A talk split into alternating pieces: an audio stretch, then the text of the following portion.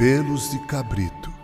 É realmente notável como artistas eu e você somos quando queremos conseguir alguma coisa, não é verdade? Um exemplo clássico a esse respeito foi o de Jacó que, desejando as bênçãos da primogenitura, fingiu ser Esaú, seu irmão mais velho, vestindo as roupas dele e colocando pelos de cabrito, já que seu irmão era peludo. Isaac, pai de ambos, foi iludido, tendo em vista que já era de idade avançada e não enxergava mais tão bem.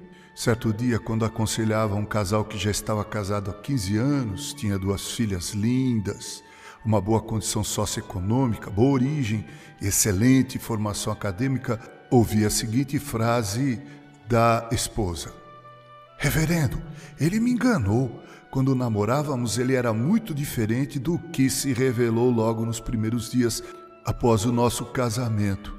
A esposa poderia ter dito: Reverendo, quando namorávamos, ele vinha com pelos de cabrito.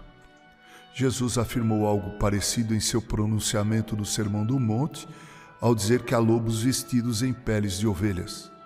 Por fora parecem ovelhas, mas por dentro são lobos roubadores. Essa gente se faz passar por aquilo que elas não são com a intenção precípua que é obter algo que almejam.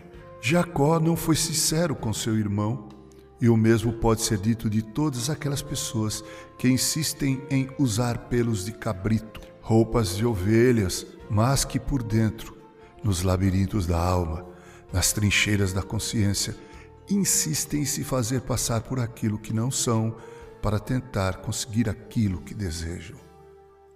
O apóstolo Paulo alertou aos presbíteros da igreja de Éfeso quanto aos lobos vorazes que penetrariam no rebanho se infiltrariam entre os verdadeiros crentes e não poupariam nenhum deles. Que Deus nos livre de vivermos a síndrome de Jacó. Que Deus nos livre de desejarmos alguma coisa e sermos pragmáticos, entendendo que os fins justificam os meios. Que Deus nos livre dos pelos de cabrito e de um coração peludo onde as nuvens negras da maldade insistem em derramar águas amargas. Com carinho, Reverendo Mauro Sérgio Aiello.